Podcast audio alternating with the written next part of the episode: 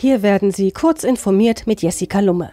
EU-Rat lässt Uploadfilter passieren. Ohne weitere Debatte haben die EU-Länder am Montag in Brüssel die heftig umkämpfte Copyright-Novelle abgesegnet. Damit haben sie den letzten gesetzgeberischen Akt formal vollzogen. Die Bundesregierung einigte sich in letzter Minute darauf, für die Reform zu stimmen.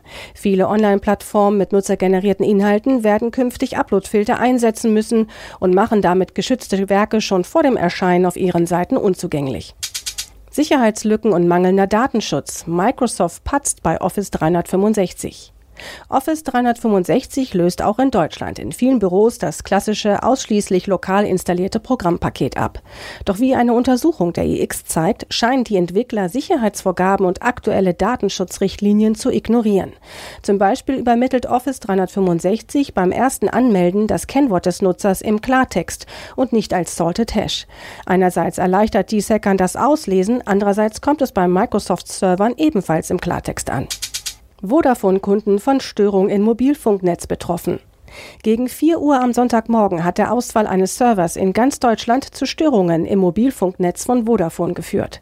30.000 Kunden seien davon betroffen, teilte das Unternehmen in Düsseldorf mit. Die Nutzer konnten über mehrere Stunden keine neuen Mobilfunkdatenverbindungen aufbauen. Am Mittag soll die Störung laut Vodafone wieder behoben gewesen sein.